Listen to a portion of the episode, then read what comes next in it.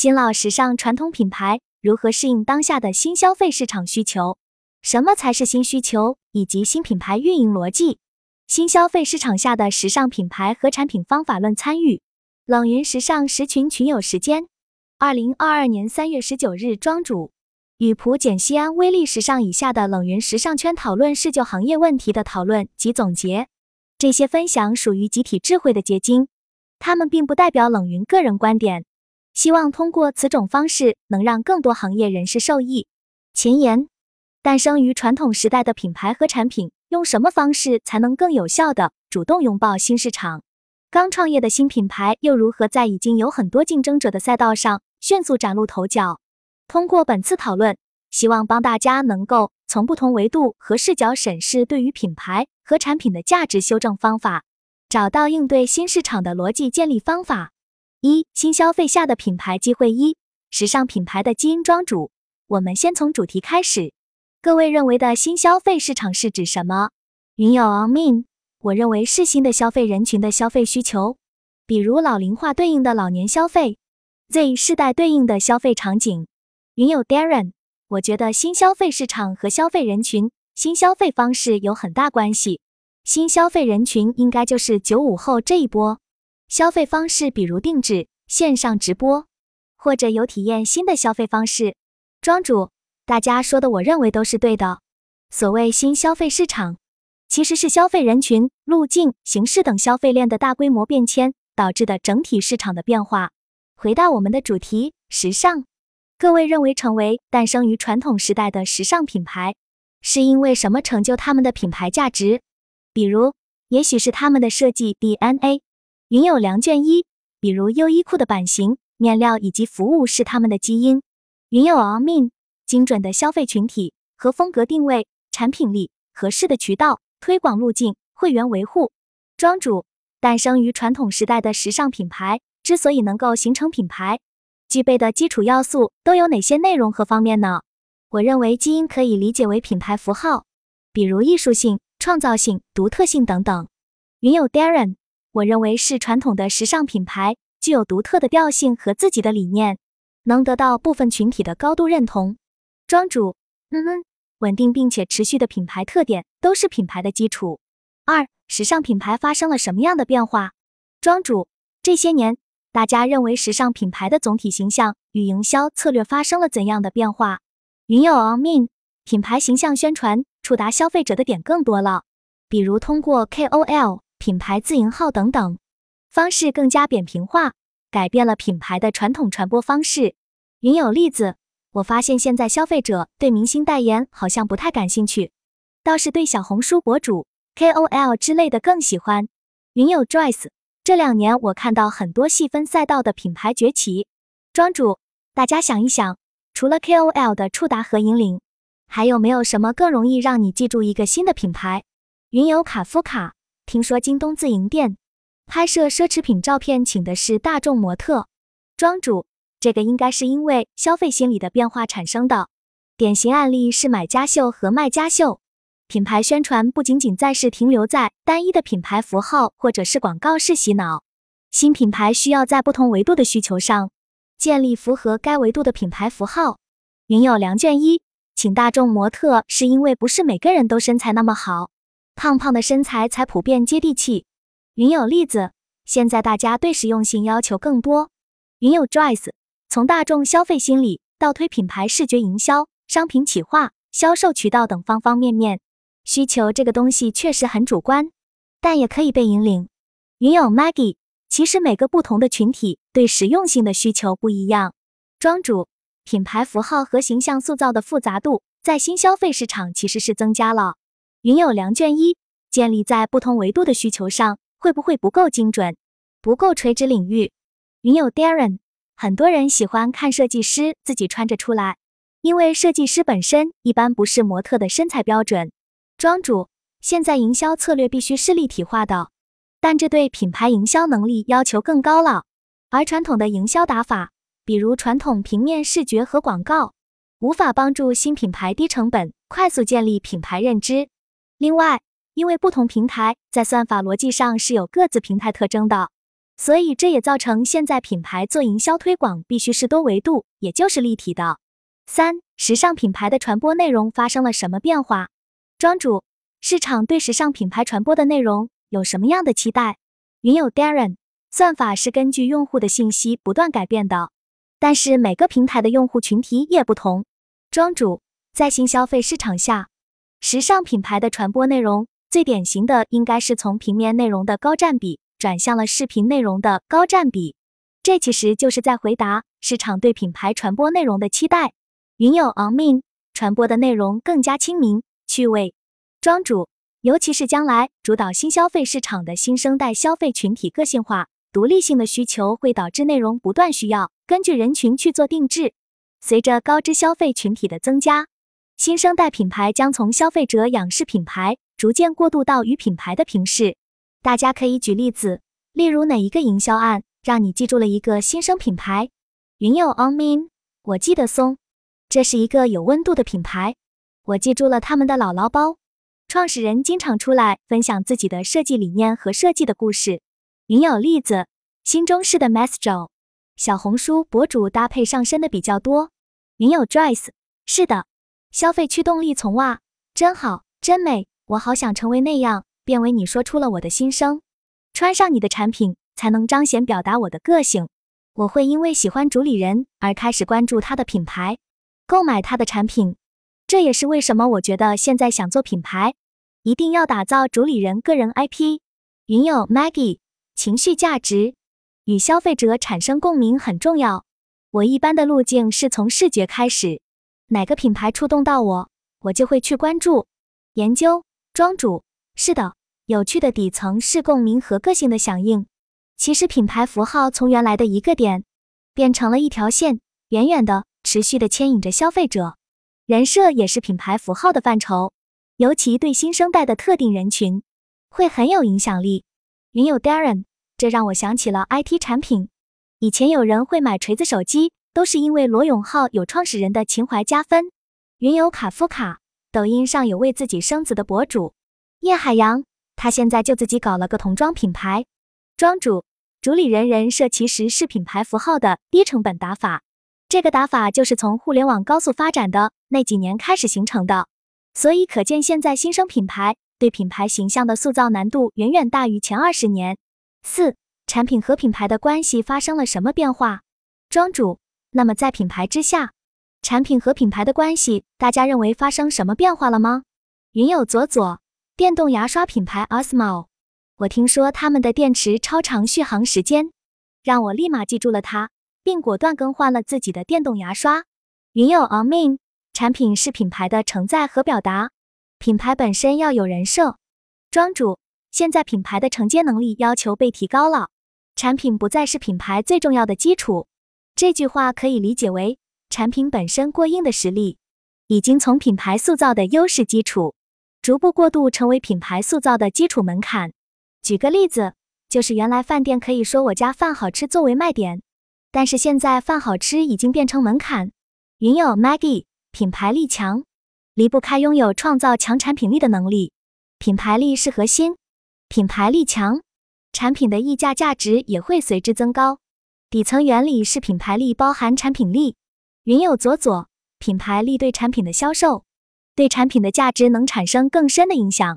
云有良卷一，因为现在每个品牌都有过硬的产品，所以这就变成了门槛，而不是优势了。庄主其实不是对产品的弱化，而是因为品牌力的响应维度增加了，产品自然而然被弱化了。原来是产品带动品牌，现在逐步过渡到品牌才能带动产品。品牌需要的不仅仅是产品价值了。还需要品牌自身内容产生的价值，我们叫交易价值的转移，从产品价值逐步转变为品牌价值，才能产生合理的利润。所以导致很多只强调产品的品牌，利润下滑很厉害。在新消费市场下，品牌成为了生命力的基础，不单一是产品了。品牌带产品的利润要好于产品推动品牌的。云友 Darren 有很多品牌的产品从功能性讲相当不错。甚至超过了顾客的基础需求很多，我觉得有点过度了，导致价格也下不来。云友 Maggie，其实这是一个成长的好现象，不给浑水摸鱼的机会，不再有投机的机会，而是沉下来做好产品，建设好品牌。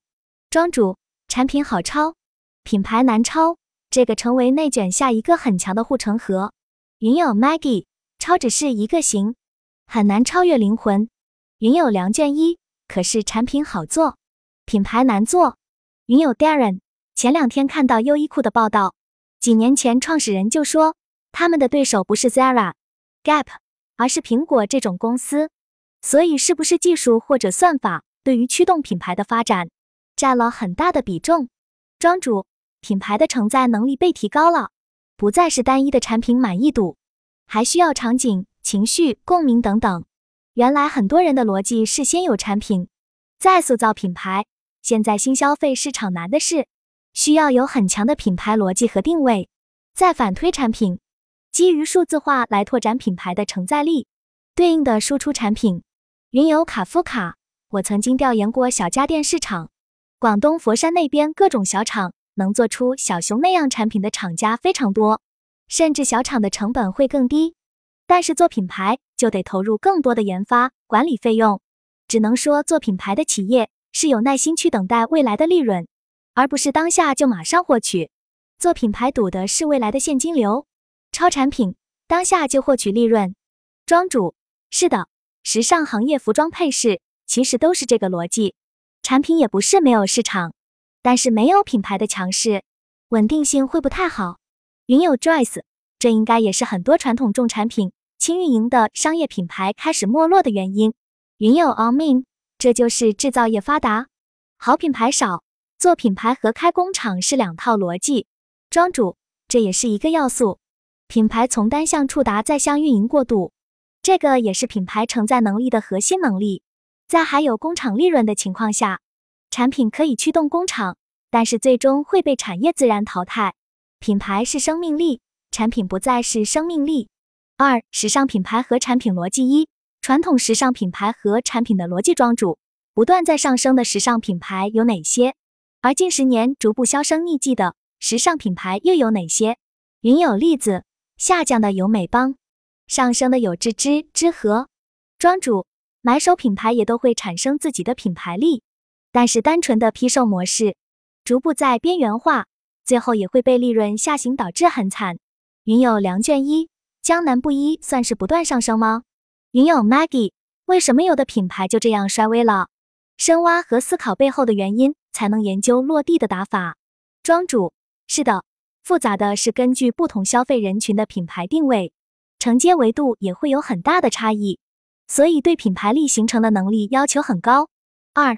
究竟是哪一层发生了变化？庄主，我们看到的变化多数在应用层，从底层逻辑向上的变化有什么特点？云友 On Min，主力消费人群结构的变化吧。庄主，游览刚才提到了底层，那么从底层往上应该有什么变化？云友 Maggie，从我根据一些市场案例来看，一是消费者的认知和要求提高了，不能再把消费者当傻子去收割他们。庄主。关于应用层的打法，其实，在很多新媒体里，大家都有刷到，比如通过 KOL 网红同步发布一万篇小红书、两万个抖音短视频等等。这些方法确实很快可以把一个品牌的触达率打透，但是品牌自身缺乏承接能力，所以造成了很多网红品牌的短命现象。消费者认知虽然在提升，但是其实从营销角度来看，成交的百分之八十依然是冲动型。云友梁卷一为什么会这样？云友 Maggie 品牌承接力主要取决于什么？是产品还是文化？云友 Joyce 类似风格的电商品牌竞争已经白热化了，内卷的太厉害。庄主品牌承接力主要基于自己品牌塑造逻辑下的品牌运营能力。云友 Joyce 缺乏承接能力，具体是指庄主很多人过于关注流量的引入。但是品牌并没有承接和运营逻辑，说的直白些，流量给你了，但你没能力长期留住客人，导致这些流量都是流水客。云有良卷一，那需要怎样承接呢？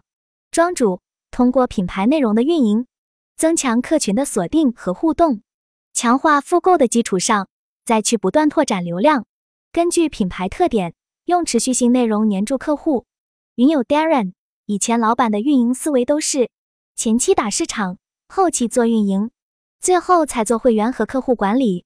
云友 Amin，一套可以被推敲的产品研发逻辑、供应链管理能力、品控能力，这些其实都是我理解的承接力的一部分。MCN 机构很多，但是真正懂品牌的很少。云友 Maggie，这还是运营路径不完整所致，没有考虑到完整性。云友 Darren。这方面，我做工业品后感觉工业行业的体系还是很强的。我现在的老板起家是做电商，最先投入最大的部门是线上客服，然后电商运营，最后重点才转移到产品上来。云友 Maggie，简单来说，其实就是现在要求和门槛高了，现在是要每个环节都抓，不能抓一个点。云友梁卷一，比如说很多品牌会建立一个微信私域群。群里发布优惠券，上新图片，这算吗？庄主，是的，这个是承接能力的一部分。产品需要有承接能力，但是产品现在不是唯一的需求，需要先准备好品牌建设的逻辑和流量进入后的承接体系，随后才是拓展和引流。云友 Darren，我到公司以后已经加了几十个群了，有电商部门、售后、采购、设计、线上运营。广宣、零售、研发部门之间的互动特别多。云友梁卷一，品控的确重要。消费者意识到这个品牌质量很好，那就会产生好印象，很可能复购。庄主不一定要一开始面面俱到准备整齐，但是需要从意识和体系上有完整的预判和解决方案。云友 Darren，我们的售后客服能解决百分之七十以上的顾客问题。因为他们拥有具备专业沟通能力的客服同事，每月会定期到生产部门上班，甚至直接做产线的这种理论加实践。庄主，是的，从点到线再到面，承接做到哪一步，现在就关系着品牌能够成长到哪一步。云友 Darren，品牌和人一样，做品牌就是人养成的一个过程，必须有心智模式。庄主，是的。所以我建议大家可以多学习工业的体系建设逻辑，应用到时尚或者服装领域，需要需求的拆解能力和体系的重组能力。一开始就要想好怎么样，养成什么样，再逐步应对变化做调整。